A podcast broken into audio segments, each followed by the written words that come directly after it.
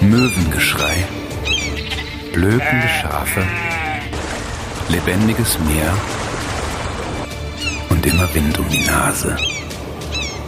Deichmomente, der Podcast aus St. Peter-Ording von der Halbinsel Eiderstedt. Moin und herzlich willkommen zu einer neuen Folge Deichmomente. Ich sitze im Salt and Silver am Meer, dem neuen Restaurant am Böhler Strand in St. Peter-Ording. Und neben mir sitzen die Gründer Thomas Kosikowski und Johannes Riffelmacher. Moin, ihr beiden. Schön, dass ihr Zeit für mich gefunden Moin. habt. Hallo Simone, schön, dass du da bist. Ja, eine perfekte Aussicht. Die Schwalben fliegen hier über uns. Die Sonne scheint. Das ist großartig. Wir sitzen auf der Terrasse und die heutige Podcast-Folge dreht sich um euch, um euer neues Restaurant. Aber bevor es ein bisschen darum geht, lasst uns vielleicht nochmal sprechen, warum ihr mit Salt and Silver heute hier steht, wo ihr steht. Ihr habt zwei Restaurants in Hamburg, eins jetzt hier in St. Peter-Ording, direkt an der Wasserkante. Und die Frage ist, wie ist das entstanden? Boah, das war ein ganz schön langer Weg. Äh, Ich hoffe, du hast zwei, drei Stunden mitgebracht. Klar. Weil äh, Salt and Silver gibt es schon fast zehn Jahre. Kursi und ich haben das gegründet 2013. Da haben wir unsere alten Jobs gekündigt. Kursi ist eigentlich Fotograf und Kameramann und ich war eigentlich Kreativer in einer Werbeagentur. Wir hatten aber keine Lust mehr, irgendwie so in dieser Firmenwelt zu arbeiten, wollten unser eigenes Ding machen. Haben wir eine große Reise durch Lateinamerika gemacht und haben ein Kochbuch darüber geschrieben und das hat so unsere, unsere Liebe zum Kochen, zum Genuss, zum Experimentieren, aber eben auch zur Gastronomie geweckt. Und da haben wir gemerkt, so dass das liegt uns, das macht uns ultra viel Spaß und damit wollen wir mehr Zeit in unserem Leben verbringen. Und deswegen haben wir, als wir dann zurückgekommen sind und unser Kochbuch veröffentlicht hatten, angefangen, die tollen Rezepte und Entdeckungen von unserer Reise auch äh, gastronomisch zuzubereiten. Wir haben ein kleines Restaurant in Hamburg aufgemacht und jetzt zieht es uns wieder ans Meer, an den Strand. Deswegen sind wir hier. Das heißt, ihr seid diese Reise ganz bewusst angetreten, um dieses Kochbuch zu schreiben, um euch mit Essen und anderen Kulturen zu beschäftigen? Oder Also, das war so ein Zeitpunkt in unserem Leben, wo es uns ganz gut gepasst hat, dass wir mal für eine längere Zeit weggehen. In unseren Augen damals der, der letzte Moment, wo man das hätte machen können. Ich war da irgendwie nach dem Studium. Jo hatte so eine Phase, wo er lange Zeit in seinem Job war und eine kurze Unterbrechung machen wollte. Und dann haben wir uns vorgenommen, einfach zusammen ein Jahr reisen zu gehen. Bei der Planung relativ schnell gemerkt, so ein Jahr rumreisen mit dem Rucksack und einen auf Backpacker machen, ist irgendwie nicht mehr so unser Ding und wir wollen irgendwas ja, kreativ herstellen auf dieser Reise, was uns auch dann an die gemeinsame Zeit erinnert und wo wir dann die nächsten Jahre noch was davon haben, idealerweise in den Händen halten können. Und dann kamen wir relativ schnell zu einem Kochbuch, das wir auch schon immer mal zusammenschreiben wollten. Und dann sind wir die Reise auch so angegangen. Also wir haben uns eine Route ausgesucht, die wir bereisen wollen. Die Wahl ist auf Lateinamerika gefallen, weil man dort eben eine Sprache sprechen kann. Wir wollten so tief wie möglich eintauchen, deswegen war die Sprache für uns wichtig. Spanisch konnte Jo schon so ein bisschen. Ich habe es dann irgendwie auf der Reise gelernt. Und dann haben wir die Stops und die Länder und die Art und Weise zu reisen auch schon so gestaltet, dass dabei eben jede Menge Content, Rezepte, Geschichten und Erlebnisse entstehen. Und dann haben wir das nach der Reise dann verarbeitet. Auch währenddessen schon einen Verlag gesucht, den hatten wir dann auch schon zur Hälfte der Reise. Und natürlich alles mit Social Media schon begleitet, um auf das Projekt schon aufmerksam zu machen, bevor dann das Kochbuch schon rauskommt. Und so machen wir es irgendwie immer noch, ehrlich gesagt. und war euch damals schon klar, dass ihr euren Lebensunterhalt irgendwie damit verdienen werdet? Natürlich gab es den Traum, theoretisch, aber dass das funktioniert, Nee, wir wollten eigentlich nur einfach dieses Projekt machen. Darum ging es, was da jetzt noch alles dabei rauskommt oder wohin das führt. So, das konnte man damals auch überhaupt noch gar nicht absehen. So, wir wollten einfach nur das Alte hinter uns lassen, was Neues beginnen und dann gucken, wohin die Reise führt. Und ehrlich gesagt, das hat sich auch nicht verändert seitdem. Wir gucken immer so, was, was machen wir als nächstes oder was, was liegt ist vor einfach uns. nur ein bisschen eskaliert. Ja, das kann man so sagen. Ja. Das ist auch okay. Es ist ja ins rein positiv auch eskaliert. Das neueste Projekt, äh, da sitzen wir drin, das ist das Salt and Silver am Meer. Das and Silver am Meer möchte ein Restaurant sein, soweit ich das nachgelesen habe, welches den ganzen Charme der Region in sich vereint und in ein Geschmackserlebnis verwandelt. Wow. Crazy Satz. Wie ist die Idee dazu gekommen, diesen Schritt zu gehen? Also, wir haben ja in Hamburg zwei Restaurants, die sich viel mit unseren Reisen beschäftigen. Die sind entstanden in einer Zeit, in der es uns so viel nach, nach außen gezogen hat und wir sehr reiselustig waren.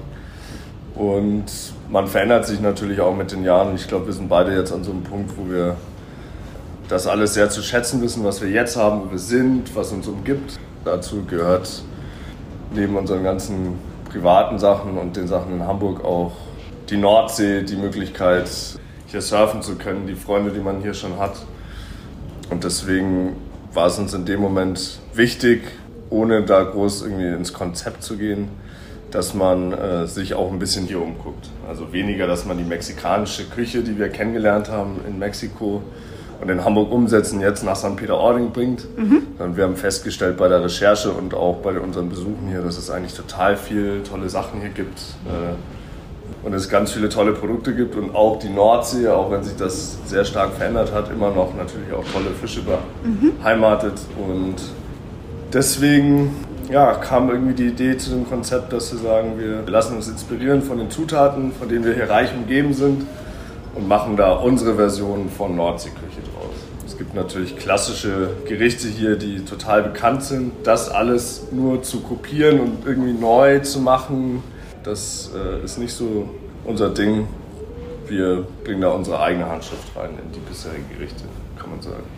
Und mögt ihr unseren Zuhörern mal erklären, wie so ein typisch regionales und doch weltlich inspiriertes Gericht eurer Karte entsteht?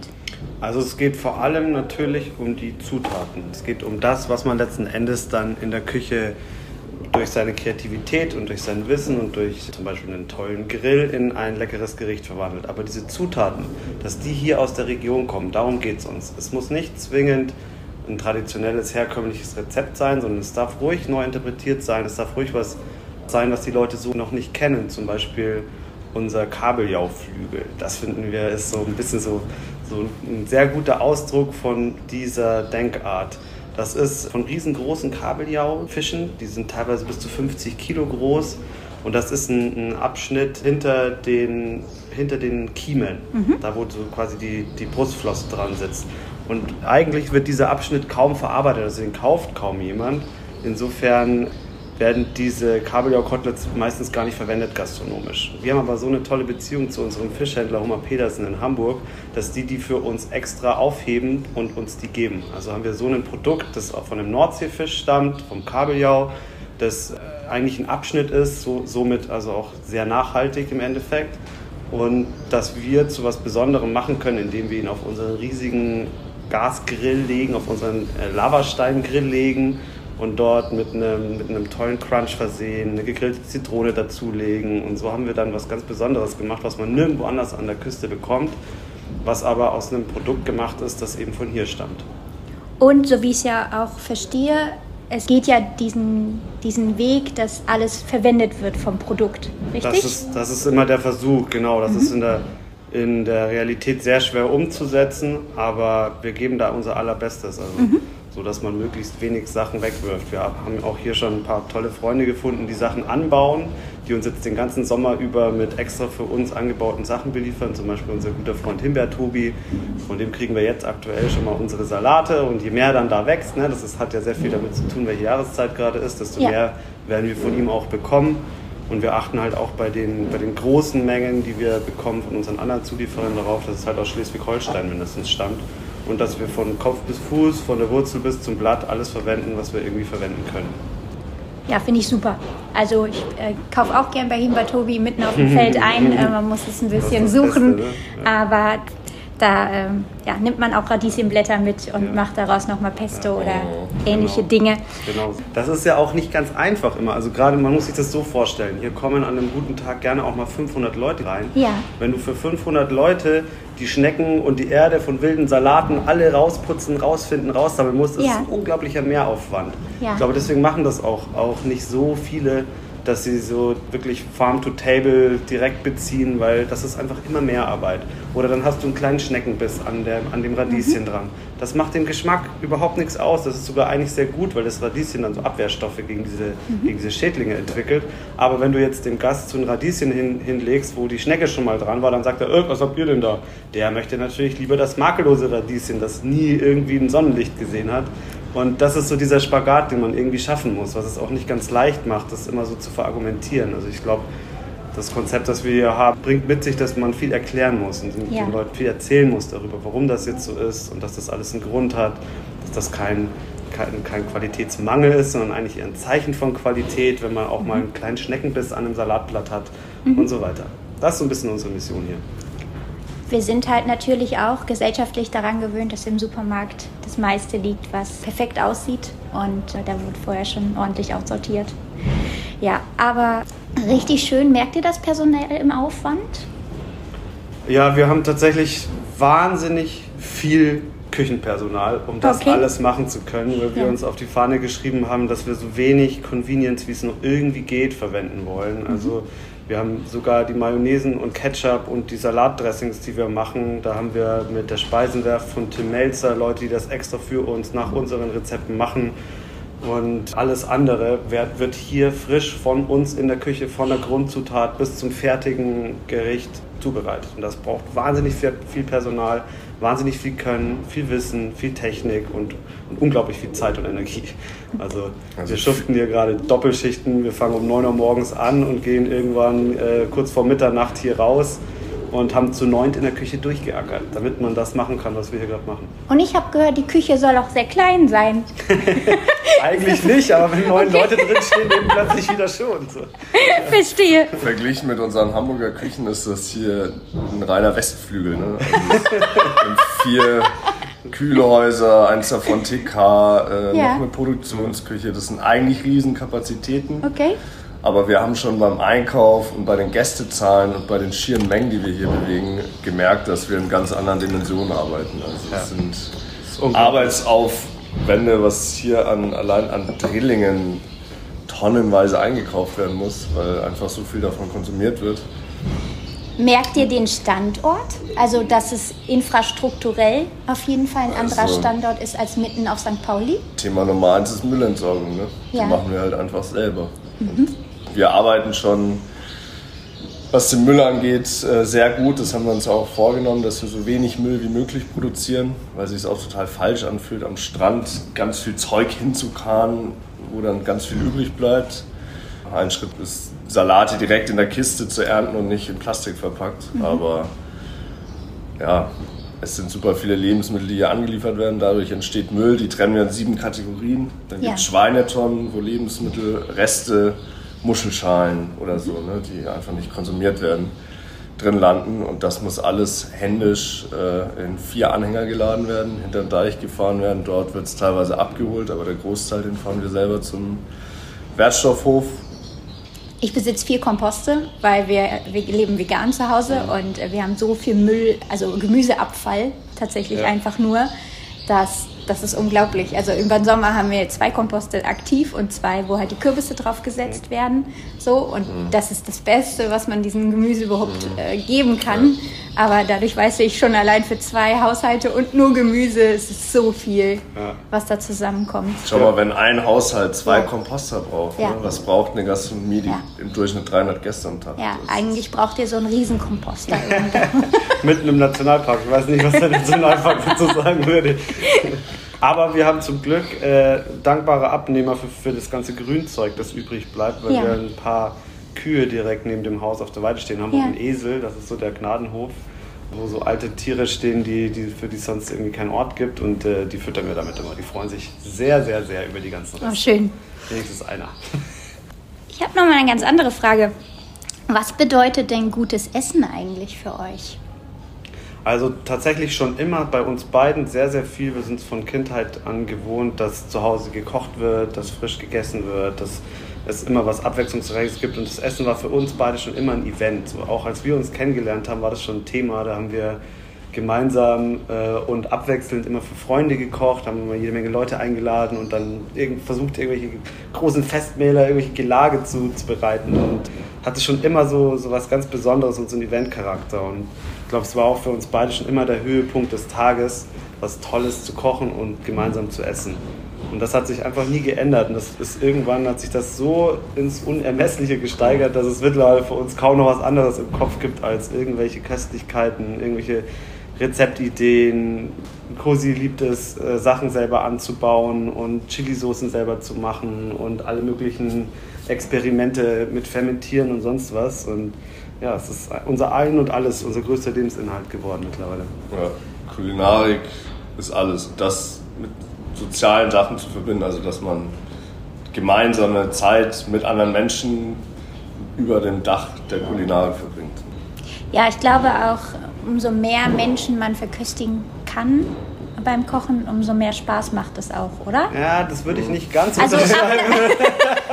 bis zu einem gewissen Grad. Also ich finde, zu, für zwei Leute zu kochen anders als für zehn. Und Ja, man ich würde gibt dich sich mal viel. einladen, mal einen Tag Ja. für 500 Köche mit uns mitzukochen und dir das mal anzuschauen, was das bedeutet. Nee, ich spreche so von zehn Menschen. Auch also Ge- Gerne 50 auch. alle, alles, alles unter, unter 30, 40 Leuten ist Ja, Spaß. ja. Ne? Also, naja, das wäre jetzt auch übertrieben. Also, Es gibt natürlich Läden, die haben 20 Gäste am Abend und kochen wahnsinnig aufwendig, Ja. 16 Stunden, damit die das machen Ja. können. Das hängt so ein bisschen mit der Art und Weise, wie man äh, kocht, zusammen. Aber im kleinen Kreis zu Hause im Garten zu grillen, auch sehr aufwendig zu grillen und irgendwie vier Salate zu machen und sich mit dem Thema Wein auch auseinandersetzen und das ein bisschen ausarten zu lassen, macht natürlich nochmal ganz anders Spaß als 500 Leute zu schicken. Das Aber das, das ist einfach eine ganz eigene Herausforderung hier. Also diese Menge mit dem Anspruch, den wir selber an uns gestellt haben oder an uns stellen, hinzubekommen und dabei auch noch diese Vielfalt, an- Vielfalt an Bedürfnissen, die hier am Strand existiert, zu bedienen, das ist echt, das ist unglaublich komplex und unglaublich schwierig. Und ich muss auch sagen, so ich persönlich, ich stehe in der Küche, also ich koche, muss mich da auch noch erst reinfinden. Man will es allen recht machen, gleichzeitig kann man das auch nie. Man arbeitet sich den, den Hintern wund, aber gleichzeitig gibt es so viele unterschiedliche Bedürfnisse, so viele Wünsche, so viele, ach ja stimmt, scheiße, jetzt haben wir ja gar kein Eis. Hm, was machen wir denn jetzt? Wir brauchen Eis. Weil wir haben uns natürlich haben uns auf die Fahne geschrieben, dass wir keine Convenience-Produkte hier bei uns verkaufen wollen, weil wir das einfach nur falsch finden. Und deswegen haben wir gesagt, wir trauen uns jetzt den Schritt zu gehen und das irgendwie anders zu lösen. Wir probieren es zumindest. Mal gucken, wie groß der Widerstand wird. Aber wir haben uns eine Softeismaschine besorgt und machen jetzt hausgemachtes Softeis. So, jetzt ist aber so, dass wir momentan noch überhaupt nicht geschafft haben, die so richtig so in Betrieb zu nehmen und die immer am Start zu haben, wie es geht, weil wir so sehr damit beschäftigt waren, hier oben im Restaurant alles hinzukriegen. Die Softeismaschine steht aber am Kiosk unten. Und dann kommt man natürlich schon, kommen Leute rein und so, ja, wo ist denn jetzt hier Eis? Kann ich jetzt hier kein Eis? Und dann fällt einem ein, oh shit, stimmt, wir haben jetzt überhaupt kein Eis. Fuck, wir sind am Strand und haben kein Eis. oh je, oh je, oh je. Und dann hat man natürlich schon die ersten krummeligen Leute da und denkt sich so, oh scheiße, ich brauche jetzt schnell irgendein Eis und so. Und ja, so, so, so baut man sich quasi seine eigenen Baustellen. So kann man es vielleicht nennen. Aber ja, wir sind noch dabei, das alles das alles glatt zu ziehen und für alle das Richtige zu haben hier. Jetzt haben wir neu eingeführt, wir haben gemerkt, wir haben sehr viele Senioren tagsüber, was wir auch schön finden, aber unsere, auf unserer Karte, als wir das in unserem Kopf alles so ausgedacht haben, haben wir da noch nicht so, das, äh, die Bedürfnisse von denen noch nicht so gekannt, sag ich mal so. Und jetzt haben wir eine Spargelcremesuppe und zack, schon sind sie alle glücklich. So ungefähr. Und so, so muss man sich da rantasten. So. Wir müssen hier ankommen, alle einmal kennenlernen, gucken, was die Leute sich hier wünschen, gucken, was wir anbieten wollen und dann findet man einfach einen schönen Mittelweg für alle. Das Ja. ist so, so der Prozess, in dem wir uns gerade befinden. Ich merke, ihr habt euch schon vor langer Zeit mit ökologischer Verantwortung auch beschäftigt. Hat dieser Standort mitten im UNESCO-Welterbe Wattenmeer jetzt ein Restaurant zu haben, diese ökologische Verantwortung nochmal verstärkt oder auch verändert? Oder sind da Dinge hinzugekommen, denen man sich vorher vielleicht noch nicht so bewusst war? Also ich würde sagen, dass das definitiv unser allerwichtigster Anspruch ist hier am Strand. Also das war von vornherein, als wir dieses Projekt, als wir es gesehen haben, dass dieser Pfahlbau äh, neu vergeben wird, dass wir hier eventuell ein Projekt machen können. Da war das sofort im Zentrum gestanden, weil das irgendwie einfach der Ort mit sich bringt, schon von ganz alleine. Wenn man hierher kommt mitten in den Salzwiesen, mitten am Meer, die Schwalben, du hast es vorhin schon gesagt, fliegen, fliegen hier um den Pfahlbau herum. Die Flut kommt hier hoch, trägt jede Menge Schalentiere und Muscheln direkt unter den Pfahlbau aus. Man ist wirklich mittendrin statt nur dabei. Ja. Und irgendwie bringt das automatisch diese Verantwortung mit. Deswegen haben wir auch eigentlich unser komplettes Konzept genau darum gesponnen. Also es gibt keine, keine einfachen Pappbecher zum Mitnehmen, sondern wir haben Mehrwegbecher mit einem Pfandsystem eingeführt am Kiosk, eben keine Papier, mhm. Plastik, Eis-Dinger, sondern nur, nur Eis aus der Soft-Eismaschine mit einer Waffel und so weiter. Also wir haben bei jedem einzelnen Thema versucht, diesem Anspruch gerecht zu werden. Wie kann man ein möglichst ressourcenschonendes und umweltschonendes Restaurant an diesem Standort machen? Und ja, da, das ist so unser, unser Daily Struggle, diesen eigenen Anspruch halt auch irgendwie zu bedienen, weil es ist echt aufwendig. Ich finde es eigentlich ganz cool, dass, dass man an so einem Standort äh, sich selber auch ein bisschen dann ernster nimmt bei solchen Aufgaben und mhm. es motiviert einen einfach, das besser zu machen. Ja. So die, die Angst hier, was zu verschmutzen, ist einfach noch viel größer als auf St. Pauli. Ja. Und das ist eine positive, ich, ich empfinde das als positive Motivation ja. und als Chance zu wachsen und besser zu werden und der Natur was Gutes zu tun, wäre jetzt übertrieben, aber ich laufe auch manchmal rum und sammle ein bisschen Müll ein und so weiter. Hier ist zugegebenermaßen echt wenig Müll. Ja. Also ich glaube, mhm. es funktioniert schon echt ganz gut, so der Naturschutz hier. Mhm. Ab und zu ist mal eine japanische Wasserflasche dabei, ja. die einfach übers Meer kommt. Oder mal ein paar Windeln. Aber man hat schon das Gefühl hier, dass man viel näher an der Natur als am Menschen dran ist. Und vielleicht macht es auch das aus, dass man sich so fühlt, als würde die Natur einem auf die Finger gucken. Ne? Ja. ja dass, ja, äh, genau. dass sich das so ein bisschen dreht. Ja. ja. Also fühlt man sich dann auch als, als Botschafter so gesehen des Nationalparks? Also man kommt in Situationen, wo man sich dann sicherlich auch erklären muss mit dem Pfandsystem oder also tatsächlich natürlich, genau. Also man muss sich für immer für alles erklären irgendwie mhm. an so einem Strand, weil natürlich auch nicht immer alles sofort ersichtlich ist. Wenn ja. du jetzt irgendwie mit deiner Familie hier unten einen Strandkorb gemietet hast und da äh, jetzt einfach nur willst, dass die vielleicht mal, sie happy sind, bedient sind, was in der Hand haben und äh, nicht schreien, dann ist dir vielleicht relativ egal, was wir jetzt hier für große Nachhaltigkeitsgedanken versuchen zu etablieren. Dann willst du vielleicht einfach nur jetzt so ein Eis am Stiel haben und fertig. Also klar, man muss sich schon ständig dafür erklären und auch was den Kaffee angeht, wenn du jetzt irgendwie, du willst einfach nur spazieren gehen, willst halt einen Pappbecher in die Hand heben und jetzt nicht unbedingt hier wieder hin zurück, dann ist so ein Pfandsystem unpraktisch. Mhm. Plötzlich sollst du noch 2,50 Euro für so einen, mhm. so einen Recyclingbecher da äh, als Pfand dalassen kann schon verstehen, dass das für viele irgendwie erstmal ein zusätzlicher Aufwand ist oder vielleicht auch irgendwie ein Störfaktor. Aber da muss man sich halt entscheiden irgendwie. Ne? Und wir haben uns für diesen Weg entschieden und wir fühlen uns definitiv diesem Ort sehr verbunden und fühlen, dass wir dem das auch schuldig sind, dass wir, ich sag mal, auf keinen Fall schädlich für diesen Ort sind. Das ist, das, ist das was wir wollen. Ja. ja. Wir wollen Teil von diesem Ort sein. Ich stehe relativ viel, wenn er mal offen ist, am Imbiss und habe viel Schnack mit den Leuten vom mhm. Strand. Die Currywurstpreise sind andere als davor, weil wir die Wurst von Andy Krupka holen, der hier die Rinder hat und so weiter. Mhm. Und ich habe ehrlich gesagt mit viel mehr Gegenwehr gerechnet. Man hat schon diese Gespräche und die sind teilweise auch, dass man ein bisschen verzweifelt dann an den Leuten. Aber die meisten sind eigentlich total positiv gestimmt und finden es auch toll mit dem Pfandsystem. Also man kriegt am, am Imbiss eigentlich mehr positive Begründungen, was das Pfandsystem angeht, als warum man das zahlen muss. Man, manche Leute verstehen es einfach nicht, aber ich glaube, die hat man dann immer, egal was man macht. Ja. Ist denn eine Zusammenarbeit mit dem Nationalpark geplant? Wir haben auf jeden Fall schon Kontakt aufgenommen und die haben sich auch schon wieder bei uns gemeldet, aber wir konnten es bisher zeitlich noch nicht einräumen, so richtig drauf einzugehen, weil wir seitdem wir aufgemacht haben, nur damit beschäftigt sind, dem Amtssturm irgendwie äh, gerecht zu werden. Ähm, das kommt auf jeden Fall alles noch. Wir wollen definitiv mit dem Nationalpark zusammenarbeiten. Wir haben auch das Gefühl, dadurch, durch das, was wir tun, arbeiten wir schon für den Nationalpark selbst ja. und mit dem Nationalpark selbst. Aber wir werden das Ganze auf jeden Fall natürlich auch noch ein bisschen vertiefen alles zu seiner Zeit so. Sehr viele von den Dingen, die wir uns vorgenommen haben, konnten wir jetzt in den ersten sechs Wochen noch nicht umsetzen. Wir haben ja auch mal gesagt, dass wir einen Klimatipp einführen wollen, dass also, also Tipp ist das falsche Wort, einen Klimaausgleich einführen wollen. Das bedeutet, dass jeder, der hier essen kommt, einen klitzekleinen Betrag, vielleicht ein Prozent, vielleicht ein halbes Prozent äh, auf seine Rechnung zusätzlich bezahlen muss, und wir das sammeln und am Ende des Jahres in ein Naturschutzprojekt hier in, in der Region äh, spenden wollen. Also welche genau, das muss man rausfinden, ob es sowas hier überhaupt gibt oder ob es dann an ein Baumpflanzprojekt gehen sollte. Aber das fänden wir irgendwie wäre ein, wär ein schöner Ausgleich. All solche Sachen haben wir jetzt in den ersten Wochen noch nicht geschafft, auf den Weg zu bringen. Es ja. wird auch noch ein bisschen dauern, bis wir das alles da haben, wo wir es gerne hätten, glaube ich.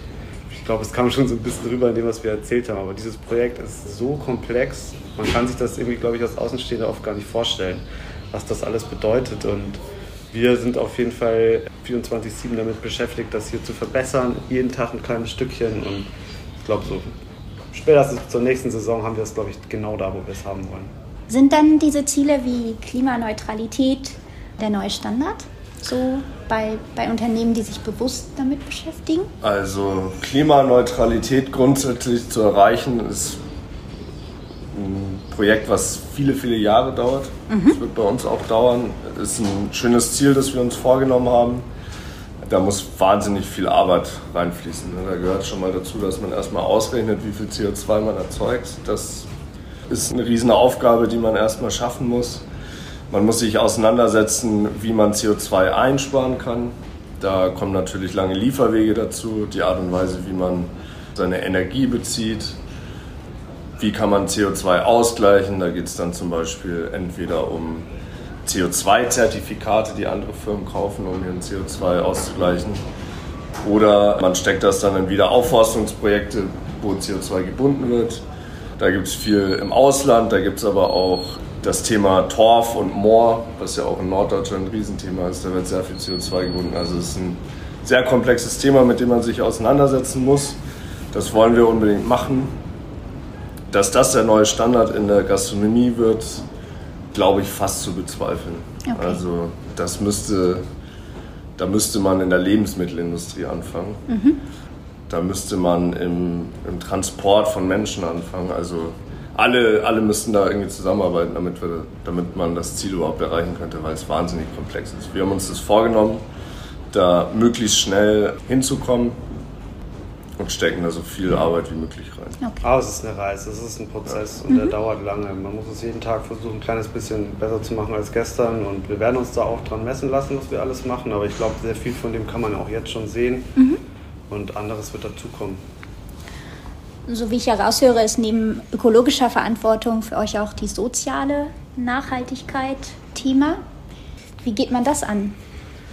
Das hat ganz viel damit zu tun, dass man mit den Menschen um einen herum arbeitet und mit den Betrieben um einen herum. Also Schafskäse beziehen wir zum Beispiel von der friesischen Schafskäserei, den Salat von Himber Tobi. Wir gucken, dass wir Fisch nur aus der Nordsee beziehen und so setzt sich das halt fort. Wir gucken, dass wir, wir haben Käse vom Backensholzer Hof auf der Speisekarte und so schauen wir, dass wir möglichst viel von dem, was uns umgibt, irgendwie beziehen können. Und so baut man eine langjährige und nachhaltige Geschäftsbeziehung auf. Beim Fisch ist das Thema auch so. Da haben wir auch aus Schleswig-Holstein Süßwasserfisch, weil das auch die Meere entlastet, wenn man Fisch eben nicht nur aus dem Meer bezieht. Deswegen arbeiten wir da mit der Fischzucht Kortmann zusammen, mit der Fischerei Riese, haben Forellen, Saiblinge, Lachsforellen, alle möglichen sehr, sehr tollen Tiere von denen und gucken, dass wir das so miteinander einfach aufbauen über die Jahre. Das ist unser, unser Ziel und möglichst viel eben aus so kleineren Betrieben zu beziehen. Das, das bedeutet für uns soziale Nachhaltigkeit und natürlich aber auch im eigenen Team. Also, dass wir Mitarbeiter länger halten können als nur eine Saison, dass wir gucken, dass alle fair mit einbezogen werden ins Team und äh, ist, auch das ist alles ein Prozess. So, man fängt irgendwo an, das ist eine, eine, eine Grundeinstellungssache und dann arbeitet man sich einfach der Reihe nach vor. Ich merke ja, ihr legt sehr viel Aufmerksamkeit auf die kleinen Dinge. So habe ich gelesen, dass eure Steingutteller und die Brotzeitbretter in einer Keramikmanufaktur, einer inklusiven Werkstatt in Berlin von euch selbst getöpfert worden sind. fast, fast, fast. Fast? Also äh, genau. Nicht von euch, aber von Hand zumindest? Ja, die sind okay. von Hand, genau, die sind handgetöpfert, deswegen springen die auch leicht und ab und zu haben sie dann mal so einen kleinen okay. Datscher oder so. Das, das passiert dann leider. Aber woher kommt euer Bedürfnis, Kreativität mit sozialem Engagement zu verbinden und möglichst viel auch von, von Menschen produzieren zu lassen, zu denen ihr eine Bindung habt?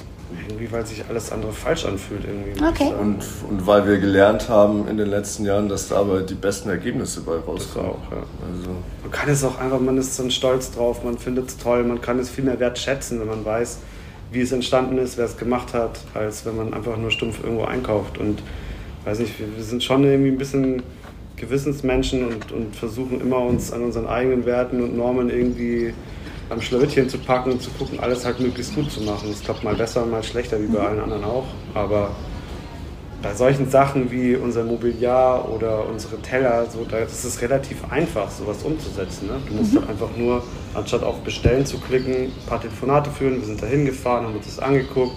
Das ist eine, eine Werkstatt von, den, von der Union Soziale Einrichtungen in Berlin. Da arbeiten eben auch viele Menschen mit Behinderung, im, äh, DIM heißt das, DIM.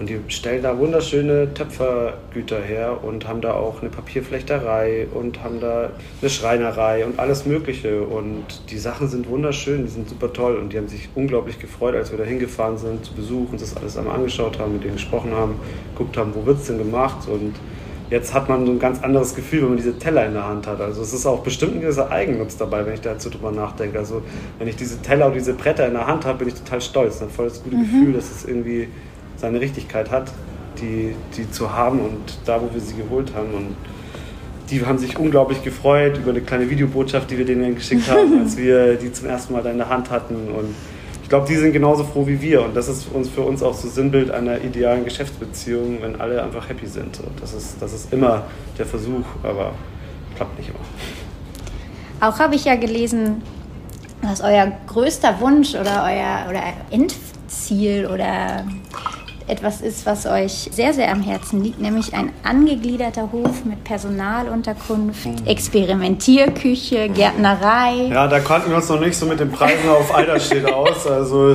hier ist auf jeden Fall Goldgräberstimmung, was Immobilien angeht.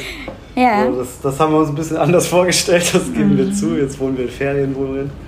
Aber vielleicht wird das ja noch eines Tages was. Das war auf jeden Fall, genau, war und ist und bleibt bestimmt auch weiterhin unser Traum. Ein schöner, alter, toller Resthof, wo man Sachen selber anbaut, wo man Mitarbeiter unterbringen kann, wo man vielleicht auch mehrere Gebäude hat, wo man vielleicht auch selber wohnt. Das wäre alles irgendwie sehr, sehr toll. in, in einer idealen Welt wäre das die, die finale Lösung für dieses ganze Nachhaltigkeitsthema auch. Absolut. Ne? Weil man Ja. Transportwege mit dem Anbau und äh, Personal, das nah am Restaurant wohnt, einfach wahnsinnig verringern könnte. Ja. Die Realität macht einem bei vielen Sachen oft einen Strich durch die Rechnung. Ja. Also, ne, man stellt sich Sachen auch immer einfacher vor, als sie letzten Endes sind. Und billiger, als sie letzten Endes sind. Aber wer weiß, vielleicht kommt uns irgendwann noch der richtige Hof über den Weg. Und Das, das Thema Nachhaltigkeit erfordert ja auch gewisse finanzielle Kapazitäten. Also man muss einfach, um hier ökologisch nachhaltig zu arbeiten und sozial Geld in die Hand nehmen. Das kann man zum Teil natürlich irgendwie an die Kunden weitergeben. Aber man muss auch damit rechnen, dass der Warenansatz viel höher bei uns ist als in anderen Restaurants Ja. zum Beispiel. Und dadurch entsteht eine ökonomische Verantwortung, die man auch hat. Ne? Also zum Stichwort ökonomische Nachhaltigkeit. Und das ist dann konträr wieder zu dem, was man dann äh, mit so einem Resthof, den man kauft, ausbaut, äh, Mitarbeiterwohnungen erzeugt, eine Gärtnerei baut und so weiter. Das ist noch völ völlig unrealistisch. Ja. ja, es ist auch immer so ein bisschen Misch, so eine Mischkalkulation, muss man sagen. Also viele von den Sachen, die wir einkaufen, sind natürlich sehr viel teurer, als wenn wir die auf den konventionellen Markt beziehen würden. Also sei es Fisch, sei es aber auch viel vom Gemüse. Das heißt, konventionell ist dann der Großmarkt. Massen, Massentierhaltung ist da das Hauptstichwort, über das wir sprechen. Industrielle Lebensmittel. Industrielle Lebensmittel generell per se. Das ist natürlich deutlich teurer, aber irgendwo hat natürlich auch das Verständnis der Leute n- Grenzen ne, für, für bestimmte Preise. Deswegen gucken wir, dass wir ein bisschen mischkalkulieren. Unsere Pommes sind teurer als woanders. Das Ja. machen wir auch bewusst so, weil wir ehrlich gesagt nicht unbedingt hier Pommes verkaufen wollen. Das ist ja genau eben, was wir nicht sein wollen. Aber wir haben auch Verständnis dafür, wenn Leute einfach am Strand eine Pommes essen wollen. Also sagen wir, ja klar, könnt ihr haben, schmeißen wir euch in die Fritte, was übrigens auch nicht mehr ganz so günstig ist. Also ein Liter Rapsöl oder Frittierfett kostet halt mittlerweile das Achtfache bis Zehnfache von dem, was es noch vor ein paar Monaten gekostet hat. Das Ja. muss man auch dazu sagen. Dennoch nehmen wir 57 für, für eine Portion Pommes und das ist, da kann man schon zu Recht sagen, so das ist jetzt aber nicht günstig. Sagen wir, jo, stimmt, aber damit querfinanzieren wir zum Beispiel, dass wir den Leuten, die Bock haben auf eine geile Forelle von Rese, die ein bisschen günstiger machen können. So. Dann machen wir so ein kleines bisschen Mischkalkulation drauf. Das mag nicht jeder fair finden, aber wir finden es genau richtig so. Okay, verstehe. Nochmal in Bezug auf euer Endziel, auf euren Wunsch, äh, alles miteinander zu verknüpfen. Ich wünsche euch ganz, ganz viel Durchhaltevermögen und Power und vielen, vielen Dank für eure Zeit, Danke. die wir hier zu dritt mitten in der Sonne genießen durften, um zu sprechen. Ich hoffe, ihr erlebt noch atemberaubende Sonnenuntergänge. Kriegt ihr die mit, wenn Ja. ihr Äh, hier? jeden Tag, das ist echt so, der, das ist so eine Belohnung, hier an diesem Ort sein Ja. zu dürfen den ganzen Tag.